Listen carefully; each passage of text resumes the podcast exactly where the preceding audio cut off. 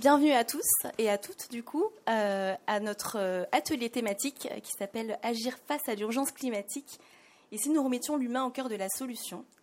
Euh, le sujet d'aujourd'hui, c'est porté par la société Incubétique. Donc, j'entre vite dans le vif du sujet avec nos intervenants que nous avons le plaisir d'accueillir. Donc, Eric Allemand, ici présent, qui est donc le fondateur, président de la société Incubétique.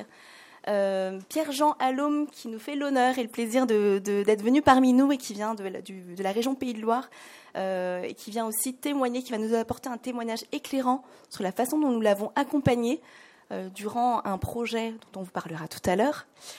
Et donc, pour ma part, je suis Nirina Razana, je suis responsable marketing éthique chez Incube Éthique depuis peu de temps. Et je suis vraiment ravie d'être devant vous aujourd'hui, euh, parce que je réalise un rêve euh, de pouvoir. J'étais à votre place depuis quatre ans au Salon Pro Durable, à chercher l'inspiration et trouver la façon dont c'était possible de donner du sens à sa vie. Et j'ai fait la rencontre avec euh, une approche dont je vous parlerai tout à l'heure et qui me permet d'être aujourd'hui face à vous pour porter ce message qui me tient tant à cœur. Alors du coup, le programme de ces trois quarts d'heure de conférence, ça va être une petite introduction et un constat sur ce qui se passe actuellement, mais vous, avez, vous arrivez en fin de journée et j'imagine que vous avez eu plein d'informations depuis deux jours et qu'on ne sera pas les premiers, mais nous allons le faire d'une façon différente, vous le verrez. Dans un, second temps, qu'agir c'est possible C'est une question. On va vous partager des clés et des preuves par l'exemple de nos impacts concrets. On va donc passer au témoignage de M. Allôme et terminer par une conclusion et les questions si vous en avez euh, à la fin de cet atelier. En guise d'introduction, on va faire connaissance très rapidement. Euh, je vais vous poser une petite question et vous allez, vous sentez-vous libre de lever la main. Qui pense qu'il est possible d'agir face à l'urgence climatique? Aussi. C'est pas mal. Deuxième question, parmi vous, qui a l'envie d'agir mais ne sait pas comment s'y prendre. Ok, merci. Et troisième question, qui parmi vous représente une entreprise? Ok, très bien. Ah, merci beaucoup. Euh, du coup, l'objectif, en fait, vous avez peut-être fait attention, le thème du Salon Pro Durable, c'est des biens communs aux biens communs, nous sommes à l'heure des choix. Nous allons tenter de répondre à cette question dans quelle mesure il est possible de choisir? Et puis on va vous partager des clés pour vous donner envie d'agir, mais je vois que la plupart d'entre vous ont envie d'agir, c'est juste peut-être qu'est-ce qui manque pour pouvoir aller plus loin, et c'est le sujet de cet atelier. Et aussi de se rendre compte que grâce à notre potentiel humain, il est possible de créer de l'impact positif à grande échelle, même une seule personne suffit. Et donc on va se poser la question si agir c'est possible. J'espère que ce programme vous convient. Je vais partir du constat, du constat actuel qui est lié à l'urgence climatique, environnementale et humaine. Vous êtes euh, témoin, malheureusement ça y est, ça arrive et, c'est vraiment euh, actuel et ça affecte déjà nos régions. Les feux de forêt, les sécheresses, les cyclones, les tempêtes, les inondations sont de plus en plus amplifiés.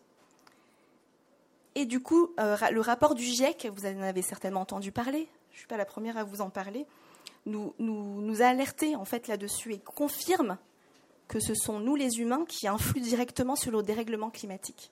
Je ne sais pas si vous en avez conscience, mais c'est vraiment cela. Et si on continue dans cette lancée, ben, il va y avoir une amplification de ces événements dont on parle. Les feux de forêt, les sécheresses, ça va être de, plus en plus euh, euh, impactant.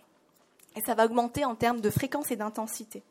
Et tant que le cumul de nos émissions, nous, les humains, continue dans cette lancée, qu'on continue sur ce modèle, eh ben, ça va continuer à augmenter les événements.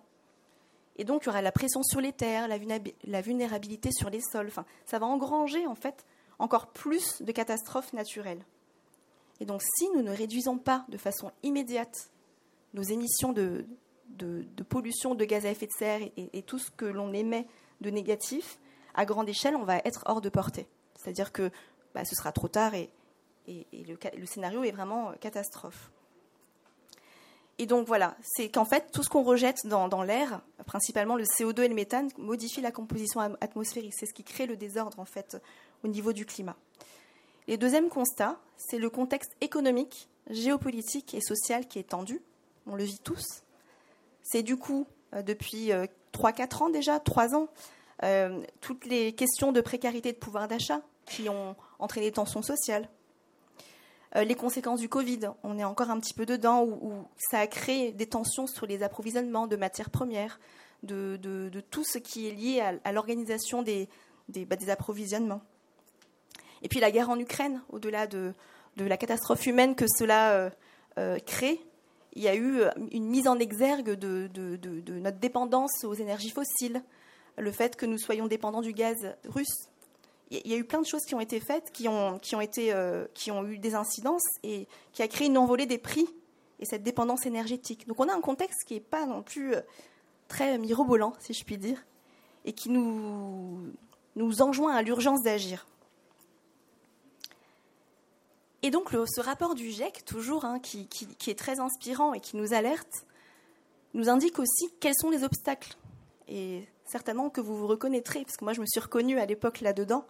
Ils ont identifié en fait pourquoi. Pourquoi on sait qu'il faut agir, mais qu'on ne sait pas comment faire. Donc c'est le fait, est-ce qu'on comprend bien les enjeux, de quoi il s'agit là, de quelles questions il s'agit actuellement? Et puis on se dit que c'est un manque de volonté politique. Nos politiques, nos gouvernements euh, attendent euh, et puis ils ne font pas le nécessaire. Et ça peut être aussi une faible perception d'urgence à agir. Il y a des gens qui n'ont pas la perception de se dire que, que la Terre brûle et que, nous avons à, être acteurs pour empêcher cela, si je puis dire. Et puis, une autre facette aussi, c'est les ressources humaines et financières limitées. Un autre aussi, c'est le trop faible engagement des citoyens et du secteur privé, notamment les citoyens qui ne sont pas forcément conscients de ça. Et puis dans le secteur privé, on, a, je ne sais pas si vous connaissez le greenwashing, c'est juste effectivement en surface dire que l'on fait des choses et derrière, au fond, qu'est-ce qui se cache derrière ça? Et puis, c'est un point aussi important, le système de croyance, le poids des habitudes, nos normes culturelles. On n'a pas, on n'a pas eu l'habitude jusqu'à présent de se dire que c'est possible d'agir. Et puis on peut aussi avoir peur, avoir peur d'agir, tout simplement. Et là où on voudrait vous amener, c'est qu'il existe des solutions face à ça, derrière ce mur qui nous semble infranchissable, et que du coup, agir, c'est possible, on y arrive. Et nous, comment nous faisons? Eh bien, on a un ensemble de, solutions qui ont été éclairées par ce qu'on appelle le, leadership éthique, qui est la base de notre positionnement. Et le leadership éthique, c'est quoi? Juste pour vous donner une définition très brève, parce que le champ est énorme. C'est dans le sens leadership, c'est vous avez la, définition habituelle qui est quelqu'un qui porte les autres, un groupe, voilà, qui est un peu leader, qui porte. Là, on donne un autre sens. C'est quelqu'un qui non pas seulement qui fait ça, mais qui est pionnier et qui reconnaît son potentiel et le reconnaît chez les autres. Et du coup, il va faire confiance aux autres et ensemble, ils vont innover et avoir des idées pour euh, agir.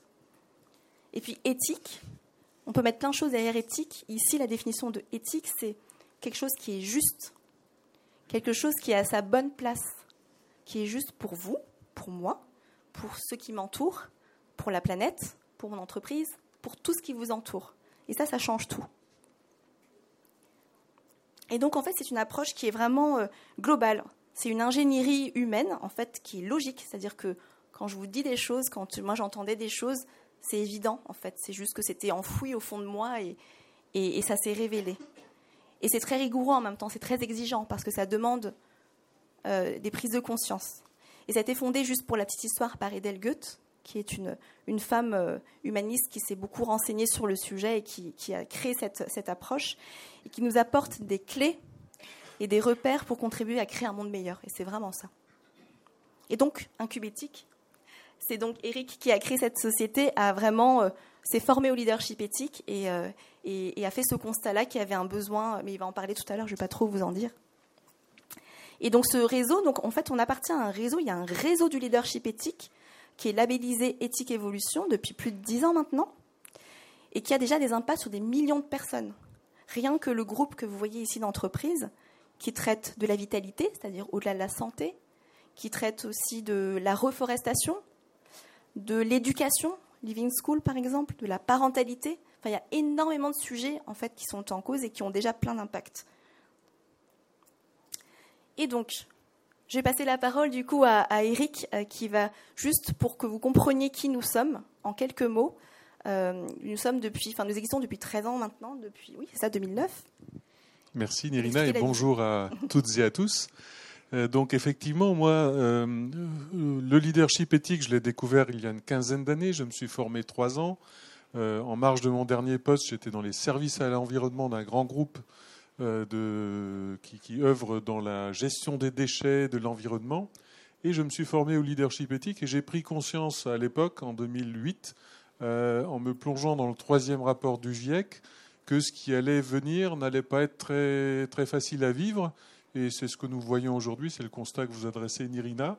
Et donc je me suis dit, ben, euh, que puis-je faire moi, à la place où je suis, avec les compétences et l'envie que j'ai de faire travailler des gens ensemble, ce que j'avais déjà fait dans le monde de la gestion globale des déchets, du multiservice, etc. Qu'est-ce que je peux faire? Comment je peux apporter ma pierre? Et donc la vision, ça a été de dire, bah, je, peux et je vais avoir l'occasion de, créer une entreprise pour faire ça, c'est-à-dire accompagner des entreprises, des collectivités, pour prendre ce virage euh, et anticiper les conséquences de ce qui va nous arriver dans quelques années, pour être prêt euh, autant que faire se peut et proposer des choses concrètes, faire travailler les gens ensemble.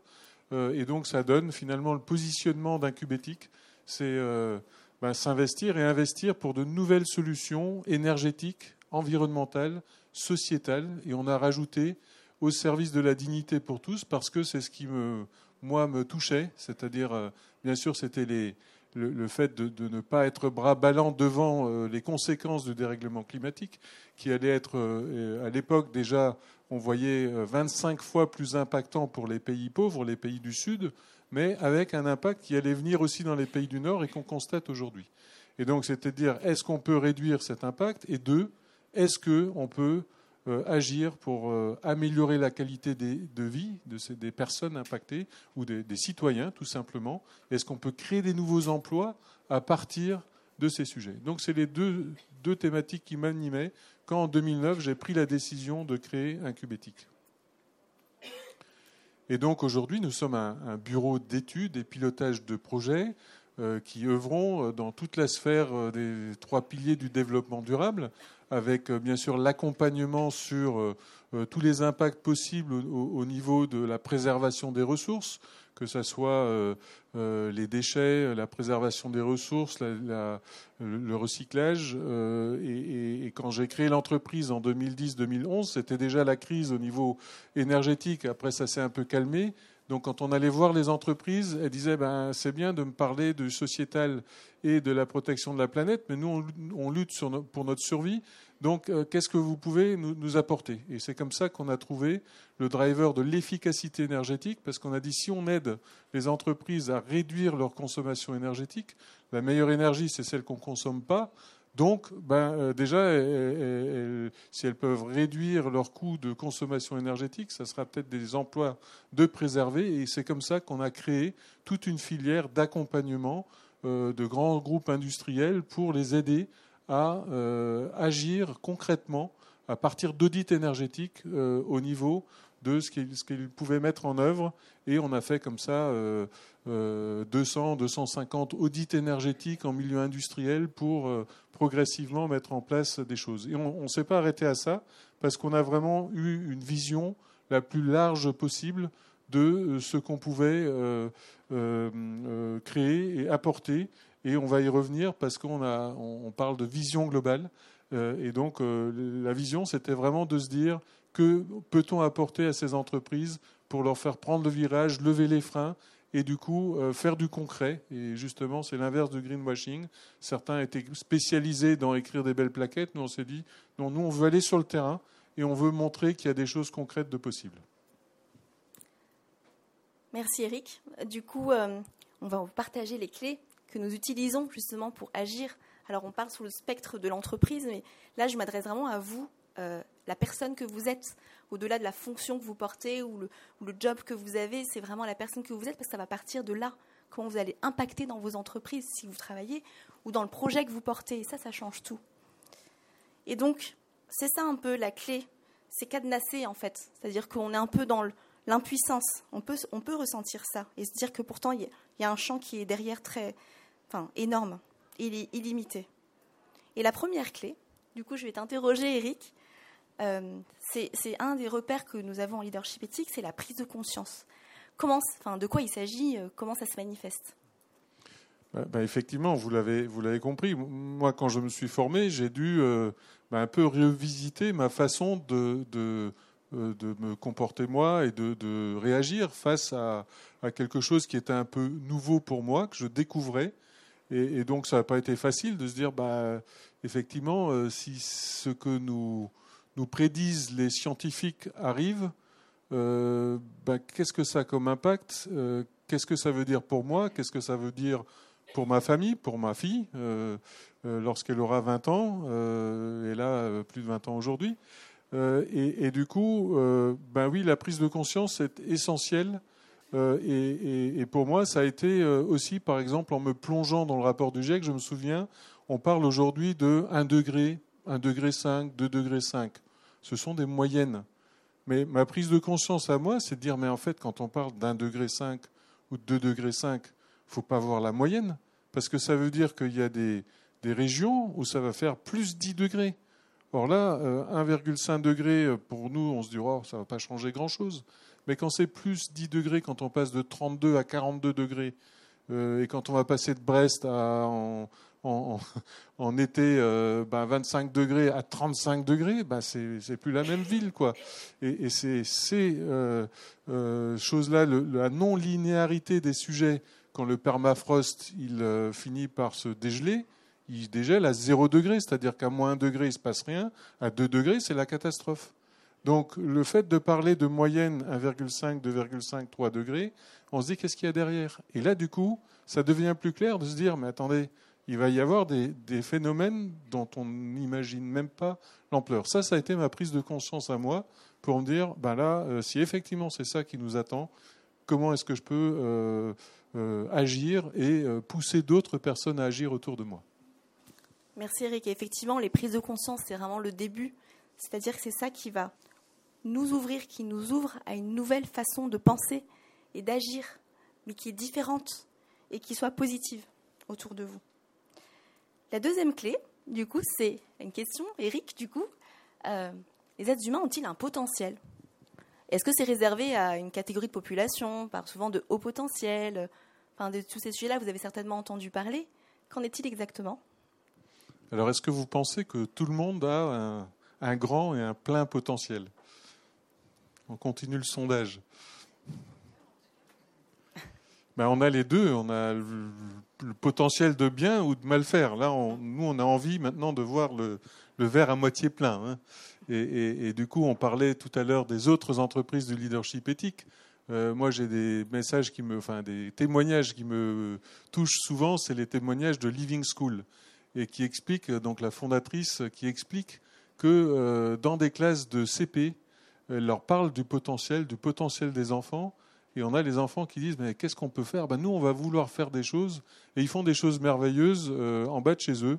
Euh, ils font des choses, euh, des actions concrètes pour la personne sans domicile fixe. ils prennent des initiatives pour faire des choses à 10 000 kilomètres avec des partenariats avec d'autres écoles en Afrique. et du coup, pourquoi? Parce qu'à un moment donné, les enfants, c'est évident pour eux. Bah oui, il y a un problème, on ben, donc on va le faire tout de suite. Et, du coup, euh, nous avons tous le potentiel, si nous allons le chercher, euh, de pouvoir dire euh, je peux agir à mon niveau, en tant que citoyen, en tant que chef d'entreprise, en tant que, que salarié d'une entreprise, pour prendre une initiative, la porter, et ça, ça peut changer alors on ne peut pas euh, seul, euh, bien sûr, changer les conséquences de dérèglement climatique, mais si chacun prend conscience, fait sa part et fait confiance à son potentiel et au potentiel de l'autre, là, effectivement, nous pensons qu'il est possible de faire euh, de belles choses et de grandes choses. Complètement. Et, pour ajouter ce que, ce que dit Eric, c'est qui que nous soyons et quelle que soit notre histoire, qui nous sommes, nous avons toutes et tous un potentiel. Et bonne nouvelle, vous l'avez aussi. Et c'est enfoui au fond de vous. C'est juste que ça a été oublié avec tout ce que vous avez vécu dans votre vie. Et ça, c'est révélateur, c'est tellement important. Et le potentiel, c'est quoi? Parce qu'on parle de potentiel, mais tout le monde sait un petit peu ce que c'est. Nous le définissons par l'ensemble de nos qualités, nos richesses, nos ressources intérieures positives qui nous permettent justement de, de, créer en fait autour de nous et qui sont conscientes ou pas conscientes. C'est-à-dire qu'on n'a pas forcément la notion et qui, nous, et qui, et qui méritent d'être mises en exergue. Donc il y a une troisième clé qu'on avait envie de vous partager. C'est une question de nouveau pour toi, Eric. On parle souvent de savoir-être, c'est euh, un peu un terme à la mode, les soft skills, depuis 2-3 euh, ans maintenant. Et puis on, oppose ça, on peut opposer ça au savoir-faire. Est-ce qu'on a raison de le faire et dans quelle mesure ces deux-là peuvent être ou non liés? Alors effectivement, il ne s'agit pas d'être dans du ou, c'est-à-dire d'opposer euh, le cerveau gauche et le cerveau droit, euh, ceux qui sont bons en maths et ceux qui euh, ne le sont pas, ceux qui sont logiques et ceux qui apparemment ne le seraient pas. le savoir-être, c'est sa façon, c'est notre façon d'être de, réagir, d'interagir, d'être sensible ou pas à un sujet, à un événement. Euh, et, du coup, euh, bah, tout le monde peut, euh, comment dire, progresser sur sa façon d'être, et notamment vis-à-vis de ces sujets-là. Et bien sûr, dans les métiers qui sont les nôtres, on, je vous disais que nous sommes un bureau d'études, pilotage de projets avec de l'ingénierie et des choses, il faut des savoir-faire. Mais notre conviction, c'est que justement, il s'agit de combiner les deux, c'est-à-dire d'apporter tout ce savoir-faire, mais qui va être éclairé par notre façon d'être et d'être de, sensible aux sujets et aux problématiques que nous allons aborder, et justement de savoir vis-à-vis d'un client euh, aller comprendre finement ce qui se joue, non pas seulement sur la technique, mais aussi d'un point de vue de, des relations humaines, des sensibilités, des blocages, euh, de comment lever ces blocages, qu'est-ce qui se joue parce que lorsque deux personnes ne sont pas d'accord. Et dans le projet dont nous allons parler maintenant, euh, nous allons voir que ça a eu une importance capitale pour la réussite d'un projet. Voilà. Donc, c'est de faire du et, ce que vous pouvez retenir, et pas du ou, euh, pour qu'on ait le plein potentiel justement de réalisation. Effectivement, merci Eric. Et, juste pour, pareil, le savoir-être, on en entend beaucoup parler. Là, on donne une définition qui est plutôt claire, c'est notre façon d'être, notre manière d'être, qui nous sommes au fond. Et ça, c'est un principe pour nous qui est fondamental. C'est-à-dire qu'un savoir-être de qualité qui est positif, en fait, va nous permettre de réussir en toutes circonstances. Et, je vous assure qu'Éric, tout à l'heure, vous, en parlera, mais c'est vraiment notre façon de travailler. Et, et le savoir-être, c'est quoi? C'est ce que je vois, c'est ce que je ressens, c'est ce que je veux, c'est ce que je ne veux pas ou ce que je ne veux plus. Et puis c'est une attitude, c'est des convictions, c'est voilà vraiment qui vous êtes et c'est vos croyances aussi. Ça fait partie de votre savoir-être. Et donc qui vous êtes, qui je suis, va influencer sur, va influer plutôt même sur ce que je fais. C'est pour résumer ce que disait Eric, c'est que le savoir-être est la source du savoir-faire, de la compétence que vous allez avoir derrière. Si vous êtes en colère, pas bien, euh, révolté, bah forcément ça va être toujours dans la tension. Si au contraire vous êtes fluide et bien avec vous-même, ça aurait des conséquences plus fluides autour de vous. Mais ça, on peut en parler dans le management. il y a énormément de sujets euh, là-dessus. Et que du coup, pour terminer sur ce sujet, une seule personne peut changer dans une entreprise. Une seule personne qui a un savoir-être positif peut influer sur les autres. Alors imaginez si nous sommes plusieurs. Vous avez vu, nous sommes plusieurs euh, du réseau. Nous sommes une dizaine d'entreprises. On a déjà des impacts sur des millions de personnes. Imaginez si les 70 personnes que vous êtes présentes ont des impacts à leur échelle. Et je vous laisse une troisième clé. Nous vous laissons une quatrième clé sur les besoins fondamentaux comme fondement des principes éthiques. De quoi s'agit-il? Donc si, je reprends mon exemple de, prise de conscience autour des conséquences du dérèglement climatique, et on va, vous voyez s'afficher les sept besoins fondamentaux euh, qui sont les principes éthiques. Euh, quand je prends conscience et nous prenons conscience que, que nous soyons en Afrique ou en Europe ou, en Chine, euh, toutes les personnes ont besoin euh, d'être respectées, d'être en bonne santé, d'être en sécurité, d'être incluses, euh, d'être en situation d'équilibre et de bien-être, d'avoir accès à la connaissance et de pouvoir se réaliser au travers d'un projet de qualité, et que ça c'est sans hiérarchie, c'est-à-dire c'est tout ça ensemble pour tout le monde. Et c'est ça les besoins. Et, quand on fait le pendant sur les conséquences du dérèglement climatique, on dit mais il n'y a pas égalité des personnes qui, euh, comme au, Pakistan aujourd'hui, euh, des milliers de morts parce que justement, eh bien, euh, elles n'étaient pas en sécurité, elles n'avaient pas la connaissance peut-être elles n'ont pas pu se prémunir contre ce qui allait leur arriver.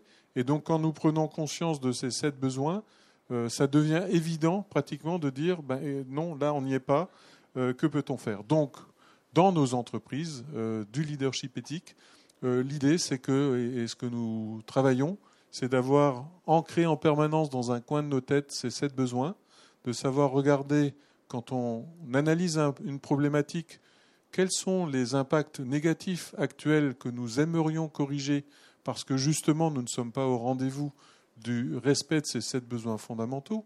Et à la place de ces impacts négatifs, chercher à maximiser, c'est-à-dire à comment aller le plus loin possible pour apporter du positif là-dessus. Et donc ça, c'est une gymnastique que nous avons pris l'habitude de faire, je dis nous, parce que moi je le fais sur l'environnement, sur les métiers de l'énergie, de l'économie circulaire dont on va parler, mais c'est la même chose euh, pour la formation euh, des, enfants, des étudiants. C'est la même chose quand on parle de santé ou de prévention santé. Donc c'est toujours là que ça se joue. Et c'est pour ça que c'est important de, vous le remettre, euh, parce que même si on n'a pas conscience forcément de, ce qui va se jouer, on part de ces sept besoins pour se dire qu'est-ce qui va se jouer par rapport à ces sujets. Exactement. Et c'est vraiment pour ça que que nous avons une façon différente, c'est-à-dire qu'on se reconnecte à ça et nous avons tous ces besoins en nous en tant qu'être humain. Et c'est là qu'est la clé et la réussite de tout ce qu'on met en œuvre chez Incubétique. Et donc ces clés vont permettre de déverrouiller et faire accéder à l'épanouissement. Si vous, quand, vous viendrez à notre stand, vous verrez que, enfin, en tout cas, nous avons euh, la conscience d'avoir du sens et de l'impact chaque jour que nous venons euh, au bureau.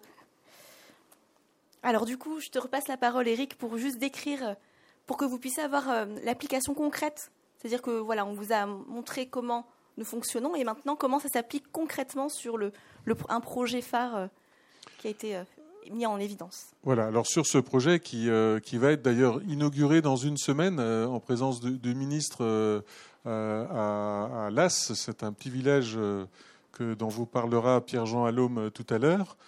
c'est un projet qui a démarré il y a plus de cinq ans maintenant et où au départ, euh, nous étions intervenus auprès de cette UVE, euh, c'est une, unité de valorisation énergétique des déchets, donc euh, ancien nom un incinérateur à déchets, qui produisait à partir des déchets du syndicat de l'énergie pour un équivalent de, de, 30 000 habitants. donc, qui était déjà un outil très moderne, mais dont on nous a demandé de faire l'audit énergétique pour voir est-ce qu'on pouvait aller encore plus loin. Et en faisant cet audit énergétique missionné par le, CIVER, euh, ben, nous nous sommes rendus compte qu'il y avait une énergie fatale, c'est-à-dire perdue, qui allait aux petits oiseaux, qui était encore conséquente. Même si on allait le plus loin possible ben, dans la production d'électricité, euh, il restait de l'énergie ben, qui ne pouvait pas être turbinée à basse température, mais qui aurait permis de, chauffer une ville, là encore, de quelques dizaines de milliers d'habitants, sauf que étant au milieu d'un site rural, pas de ville, donc pas de possibilité de euh, bah, valoriser cette énergie. On avait également 30 hectares de foncier disponibles directement autour de cette usine, avec une volonté du président du syndicat euh, qui disait ben, Moi, je, pense qu'il faudrait qu'on crée une activité là autour de l'usine. Et puis également dans le, dans le quartier, j'ai envie de dire, des agriculteurs qui disaient ben, Nous, on a des projets de méthanisation. On aimerait se regrouper et, à partir des déchets d'agriculture, créer du, ben, méthane et, l'injecter dans, le réseau. Donc, nous, quand on est arrivé il y a cinq ans, il y avait ces idées-là, euh, ce constat euh, et euh, une réflexion à se dire ben, est-ce qu'on peut aller plus loin? Et donc, une des actions, c'était de dire ben, voilà, je vous parlais de vision globale, d'être le plus ambitieux possible. Donc, on s'est un peu approprié cette idée du président du syndicat On a échangé avec M. Allôme qui était présent à ces, réunions et, donc bah, une fois qu'il y a eu prise de conscience que bah, de l'énergie à 100 degrés, que peut-on faire avec ça si on ne peut pas chauffer des logements? Eh bien, on a fait émerger ensemble, et ce n'est pas un travail qu'on a fait seul, bien sûr, la pleine dimension du projet par cette vision globale. On s'est dit, bah, tiens, on doit pouvoir trouver des industriels qui vont utiliser cette chaleur. On doit pouvoir faire quelque chose de ça. On a de la place, on a de la chaleur, qu'est-ce qu'on peut faire? Et du coup, c'est de là qu'est parti le projet d'Ecocir il y a cinq ans. Donc, on s'est mis en tête de trouver euh, un peu l'épingle dans la botte de foin, c'est-à-dire euh, d'aller chercher un porteur de projet qui puisse utiliser cette chaleur. Et donc, on a contacté 750 entreprises à l'époque dans le grand pays de Loire, par les CCI, par les chambres d'agriculture, par, par tout le monde, pour dire qui pourrait avoir besoin de chaleur dans l'industrie, dans l'agriculture. et progressivement, on s'est recentré pour dire ah, il y a un sujet qui peut être très intéressant, c'est de faire de la production maraîchère sous serre et donc chauffer ces serres et au lieu d'utiliser du gaz pour chauffer des serres, soit par des cogés, soit par du gaz en direct, ben nous on va utiliser une chaleur qui aujourd'hui va aux petits oiseaux pour chauffer ces serres. Et donc on allé chercher euh, trois lettres d'intention de, gens qui ont dit nous on est intéressés pour étudier ça. Et progressivement, il y a un porteur de projet sur les 750 que nous avons contactés qui a dit Moi, je vais investir sur ce site à côté de l'usine, je vais créer 7 hectares de serre, je vais créer 120 emplois et je vais produire des tomates toute l'année, euh, ou presque toute l'année, avec la chaleur perdue de cette usine. Et c'est là où, euh, ben, effectivement, euh, à l'époque, certains nous disaient Bon, un cubétique, bonne chance. Hein, on ne croit pas trop que vous allez y arriver, mais voilà. Et ben, cinq ans après, euh, aujourd'hui, depuis euh, janvier, euh, les tomates sont produites à l'AS. Il y a 60 emplois de créés. Et effectivement, tout le processus de récupération de chaleur, nous l'avons piloté. Nous avons fait les calculs, nous avons piloté et on a eu trois ans de comité de pilotage pour faire aboutir ce projet jusqu'à aujourd'hui. Et alors, un petit commentaire sur ce qui apparaît en vert. Euh, vous entendez parler du prix de l'énergie.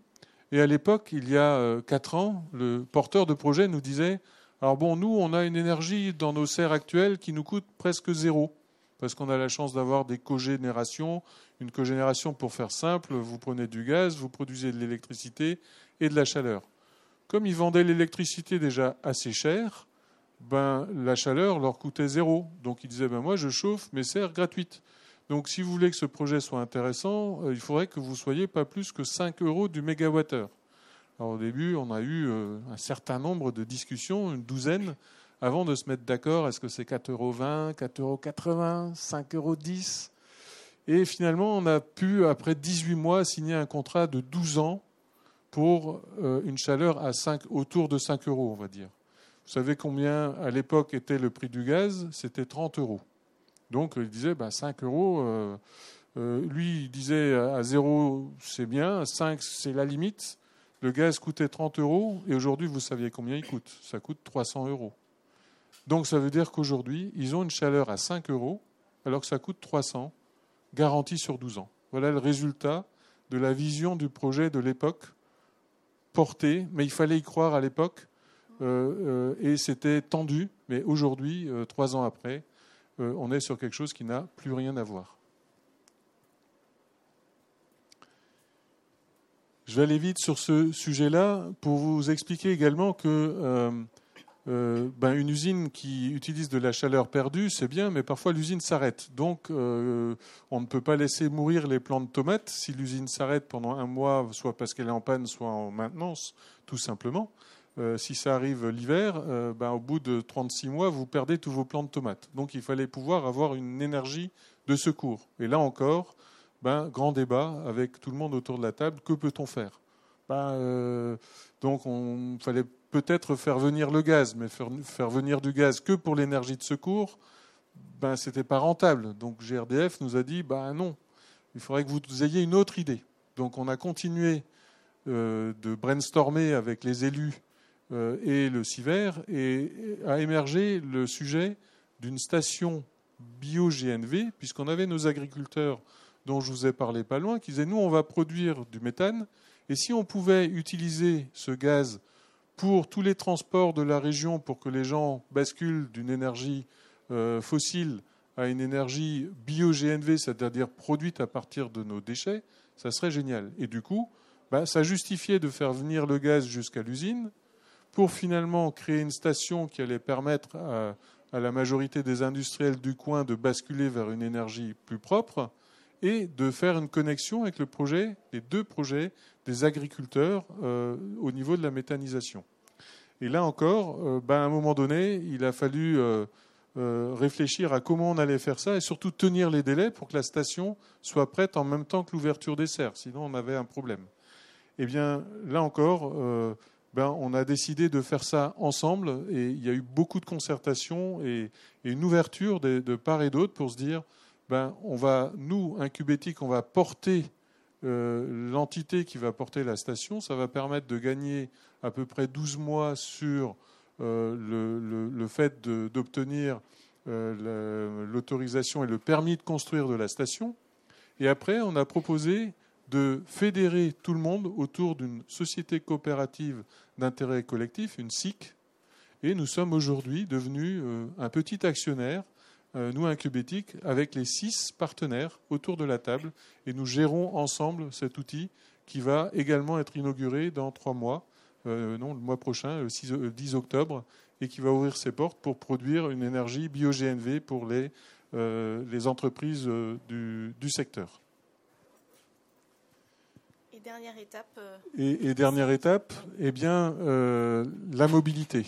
Donc, créer de, de de l'emploi dans un milieu rural, c'était un, des objectifs que s'était donné la collectivité, euh, parce que taux de chômage assez élevé dans le secteur, et donc tout de suite, la, communauté de communes a été partie prenante et, a montré un dynamisme énorme, parce que créer 100 emplois dans une zone rurale, ça peut être le projet d'une mandature pour un maire euh, quand on est dans une zone rurale. Donc il y a eu un formidable investissement de la part de l'ensemble euh, des élus et, de la collectivité, mais on avait un doute, c'est-à-dire c'est bien, c'est super de créer 100 emplois au milieu, euh, comme vous l'avez vu, euh, d'une vaste prairie, mais est-ce que les employés vont pouvoir venir prendre ces emplois? Parce que ben, 10 emplois, on peut le trouver dans le secteur, mais là, ça veut dire que les gens allaient venir de Saumur, de Angers, du Mans peut-être ou de la Flèche euh, euh, pour prendre ces emplois. Et donc la réussite du projet dépendait également de la capacité à, trouver ces emplois. Et donc là encore, un Cubétique s'est dit, ben, nous, qu'est-ce qu'on peut proposer? Euh, On s'est dit, ben, notre vision, c'est quoi? Ben, Protéger l'environnement, et puis, quand c'est possible, améliorer la qualité de vie ou le pouvoir d'achat des personnes. Et ben, si on proposait un programme pour accompagner la mobilité des salariés en zone rurale et périurbaine à partir de ce projet. Et c'est comme ça qu'on a eu l'idée de porter un programme qui aujourd'hui a été agréé par le ministère de l'Environnement, qui va permettre d'aider cette zone d'activité-là, mais 18 autres en France, pour accompagner pendant 18 mois toutes les entreprises d'une zone d'activité en zone rurale pour leur faire prendre le virage de l'écomobilité. Donc, euh, le, projet Mobilétique est né de, ce projet Ecocir. Et aujourd'hui, eh bien, il va se dérouler en trois phases. D'abord, un plan de déplacement interentreprise réalisé sur toutes les zones d'activité qui sont partantes. Un déploiement pendant 12 mois de toutes les solutions d'écomobilité, mobilité douce, mobilité partagée, donc covoiturage, et mobilité faible émission, donc véhicules électriques euh, pour justement euh, euh, prendre le virage d'une mobilité décarbonée. Et ça, clé en main, avec des outils digitaux de pilotage sur l'ensemble des actes. Et après, il y a une phase de pérennisation pour que cette expérimentation puisse perdurer dans le temps. Donc, ça concrètement, deux, trois ans après avoir imaginé ce potentiel et donc cet impact pour les salariés, ben on est aujourd'hui à une douzaine de zones d'activité qui ont soit déjà démarré euh, les études, soit qui sont en cours de déploiement. Donc, Nirina, tu peux passer à la slide suivante. Et donc, on est à, 12 sur 18 ZAC en cours de déploiement, des solutions qui sont diversifiées pour que justement ben, l'ensemble des salariés puissent être accompagnés vers les nouvelles mobilités. Et donc, quand on dit euh, mobilétique, c'est quoi? C'est un programme d'accompagnement. C'est-à-dire, on va justement accompagner du dirigeant d'entreprise jusqu'au salarié sur que doit-on mettre en place pour euh, ben, passer à ces nouveaux modes de mobilité. Et avec une plateforme digitale qui a été créée de toutes pièces pour qu'un salarié puisse avoir accès euh, à, une solution de covoiturage, qui puisse réserver un vélo électrique, qui puisse euh, éventuellement covoiturer avec d'autres salariés de la zone. Tout ça, donc piloté par l'outil digital. Donc ça, concrètement, c'est en cours. vous voyez les, véhicules là et les, vélos assistance électrique. Et du coup, on a décidé, parce qu'on avait du coup investi dans un parc de vélos et de véhicules, de proposer ça aussi non pas seulement aux 18 ZAC, mais à toutes les entreprises qui aujourd'hui veulent prendre, euh, se disent qu'est-ce que je peux faire là à la rentrée? On a un carburant à 2 euros, mes salariés, euh, ben, parfois ils ont 200 euros euh, de, de coûts pour se rendre au travail. J'aimerais bien passer à l'électrique, mais je ne sais pas comment ça marche, c'est compliqué pour me lancer, il y a l'histoire des bandes de recharge, etc. Ben, Incubétique va pouvoir les accompagner individuellement également à tester une solution véhicule électrique sur trois mois ou six mois. Et lorsqu'elles seront euh, convaincues que c'est possible et que ça fait le pas, eh bien, elles pourront passer à grande échelle sur euh, ces nouvelles offres euh, de mobilité écologique. Et donc, d'être fédérateur pour ça. Donc, tout ça, vous voyez que ce sont des, des exemples concrets. Et donc, maintenant, je vous propose de laisser la parole à à, à Monsieur Allôme, qui a vécu ça en tant que, client et qui va nous donner euh, bah, quelques exemples de, ce qui s'est joué euh, ben, entre justement ces subtilités, savoir-être, savoir-faire euh, sur la réalisation de, ce projet. Merci Eric. Bonjour donc à toutes et à tous.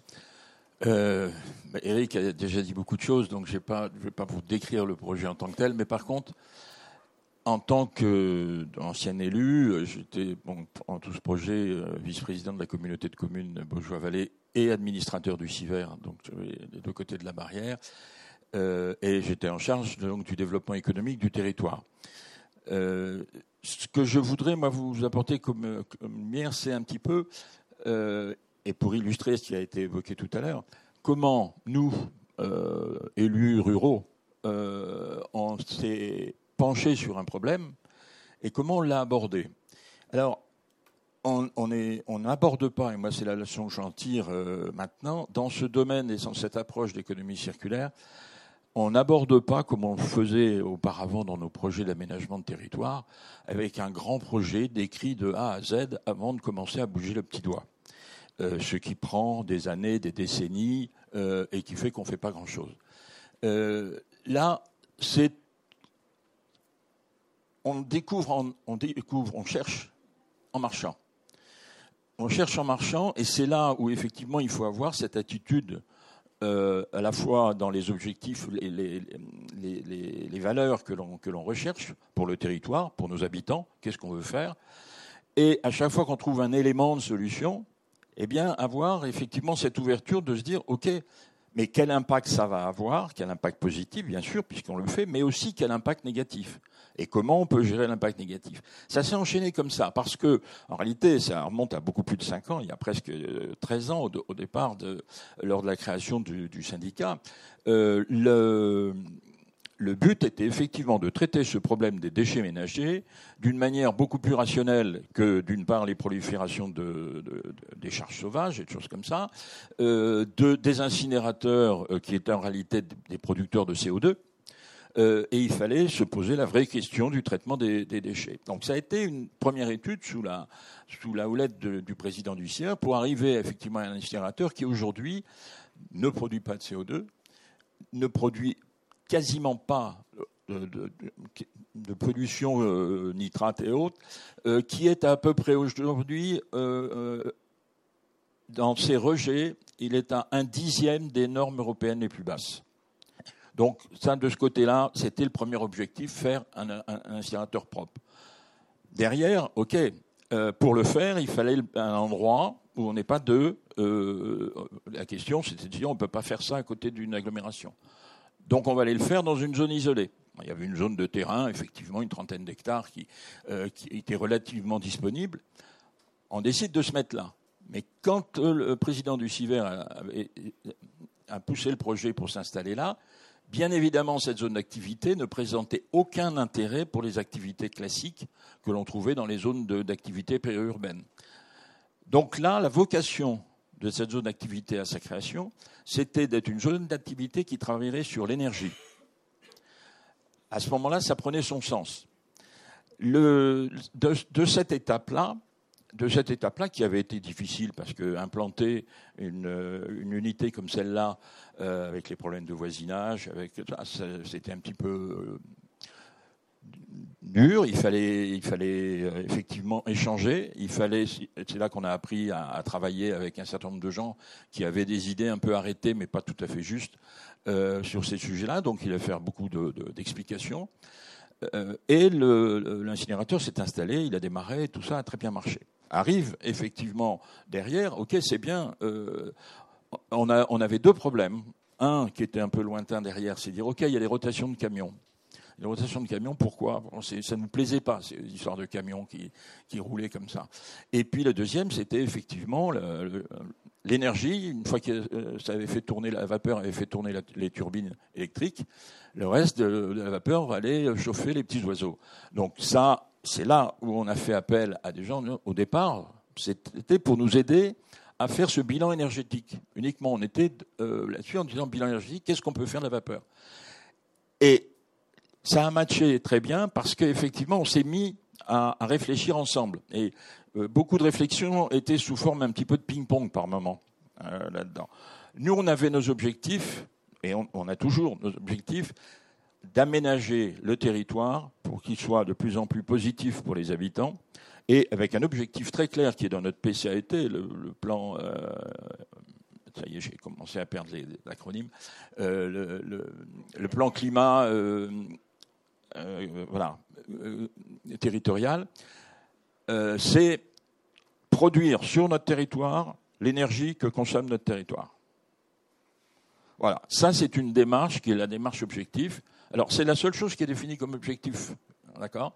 C'est arriver à, cet équilibre, parce que on a conscience effectivement que dans ce cadre-là, on ne dégrade plus par euh, euh, l'utilisation d'énergie fossile, on ne dégrade plus euh, par de la production de, CO2, et on, doit être complètement neutre entre l'énergie et, la, et la pollution.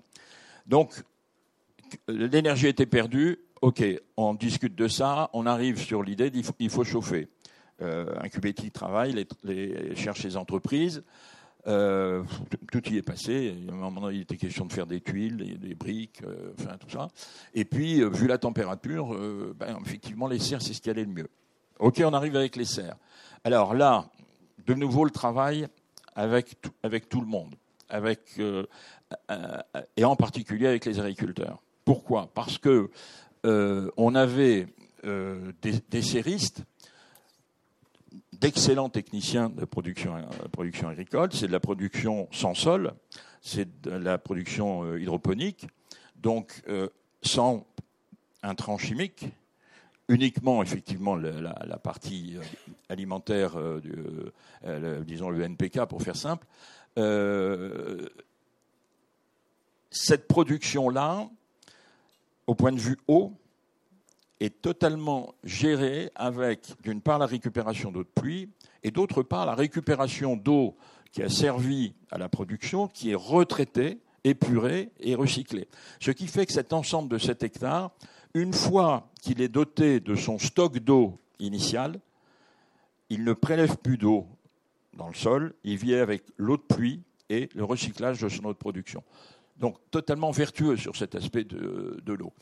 Euh, c'était euh, quelque chose qui était une crainte énorme pour les agriculteurs, puisque euh, dans cette région, il y a beaucoup d'irrigation et il n'y a plus de permis maintenant de, forage, puisqu'on est à un stade critique maintenant sur l'irrigation. Et la crainte des agriculteurs, c'est de dire bon, ben, les séristes, ils vont nous pomper dans la nappe, on n'aura plus d'eau. Donc là, ça a été un travail énorme que a amené ensemble pour partager, expliquer et amener aussi à la réflexion des agriculteurs qui découvraient d'une manière beaucoup plus pointue comment on pouvait avoir une gestion intelligente de l'eau. Euh, ça, ça a été euh, une, deuxième étape. Arrive effectivement le problème de la continuité du chauffage. Là, il fallait trouver une nouvelle solution. Il fallait trouver une nouvelle solution. On avait donc réglé l'eau, toujours l'approche euh, circulaire, c'est-à-dire à chaque fois qu'on développe quelque chose, qu'est-ce qu'il y a comme intrant, qu'est-ce qu'on a comme déchet? Il faut toujours raisonner, gérer des intrants de manière intelligente. Donc là, c'était l'eau, pas de problème, on avait réglé. Les déchets, effectivement, le problème, c'est que les, serres de production, ben, il y a du déchet végétal. On ne va pas mettre ça n'importe où, on ne va pas faire n'importe quoi. Euh, là, on avait effectivement des agriculteurs qui commençaient à dire, euh, nous, on, a des déchets, on s'est dit, on peut travailler ensemble les déchets. Et à partir de là, ils ont lancé les projets donc de méthanisation. Euh, cette méthanisation va non seulement absorber les déchets végétaux des serres, les déchets des agriculteurs, mais produire du CO2 qui sera réinjecté dans les serres pour la production de tomates. Parce que vous savez que les, plantes ont besoin de CO2 pour vivre, donc dans des serres, il faut rentrer du CO2 pour que les plantes puissent vivre. Et, eh bien, ce CO2, on va le fabriquer. On va le fabriquer pour l'insérer euh, sur place. Euh, derrière cela, euh, cette énergie, où là, effectivement, à un moment donné, on avait échafaudé l'idée d'une chaudière à bois, mais le problème d'une chaudière à bois, quand il y a une panne, pour qu'elle démarre et qu'elle monte en chaleur, euh, ça ne pouvait pas continuer. Donc là, euh, il fallait trouver quelque chose de plus rapide, d'où le gaz. Le gaz, ben, comment amener le gaz? Comment amener le gaz? La méthanisation ne pouvait pas assurer une production euh, régulière au moment où il y en a besoin, parce qu'elle est très, elle peut être assez irrégulière. Donc il fallait du, gaz de, de GRDF. Et là, c'est effectivement euh, l'approche qui consiste à dire comment on peut utiliser le gaz d'une manière rationnelle à ce moment-là pour que cet intrant-là soit une, composante positive de notre solution de gestion. Donc le, la station GNV, alors là, est venue boucler, puisque c'est venu résoudre notre problème à terme, bien sûr, ils ne sont pas tous encore comme ça, mais à terme de nos camions, qui vont euh, effectivement rouler avec une énergie propre pour ramener les déchets, euh, plus le reste de la circulation qui, se fait sur la région, euh, dans le cadre d'un plan régional d'implantation de stations GNV, avec effectivement l'alimentation, le gaz produit par la méthanisation euh, qui, sera introduit dans le réseau. Parce que c'était un problème pour les méthaniseurs, pour les agriculteurs. Vous pouvez mettre un méthaniseur, mais si vous n'avez pas à côté une, canalisation de GRDF, une grosse de GRDF qui passe à côté, ben vous ne pouvez pas injecter votre méthane dans le, dans le réseau. Donc en combinant tout ça, et à chaque fois, en se posant à chaque fois la question, comment je peux faire pour avoir des intrants intelligents avec un impact faible et une amélioration des conditions de vie des habitants, comment je peux traiter tout ce qui est déchets, tout ce qui est pollution éventuelle. Une pollution peut exister, mais encore faut-il la traiter. Euh, à chaque fois, on enchaîne des briques, effectivement, d'un jeu de construction d'économie circulaire.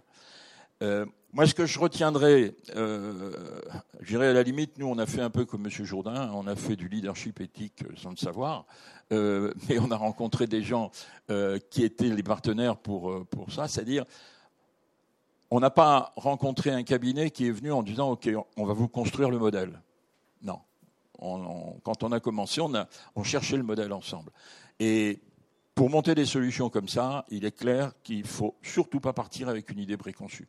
Parce qu'il y a tellement de richesses et d'opportunités qui existent sur le terrain que si on part avec une idée préconçue, on va passer à côté. Voilà, aussi bien à l'échelle du terrain que des hommes d'ailleurs. Voilà. Bah, merci beaucoup en tout cas, parce que le temps est déjà passé, nous avons euh, débordé, mais c'est tellement passionnant. Merci à tous. On aurait voulu vous, vous, vous partager que c'est juste un projet parmi plein de projets qu'on met en place. On écrit plein d'histoires et on se disait, pourquoi pas vous, si vous êtes dans une entreprise, que tout seul on va plus vite et on va plus loin, et que notre mission c'est vraiment de vous faire réussir et de contribuer ensemble à la transition énergétique. On a vraiment plein de sujets.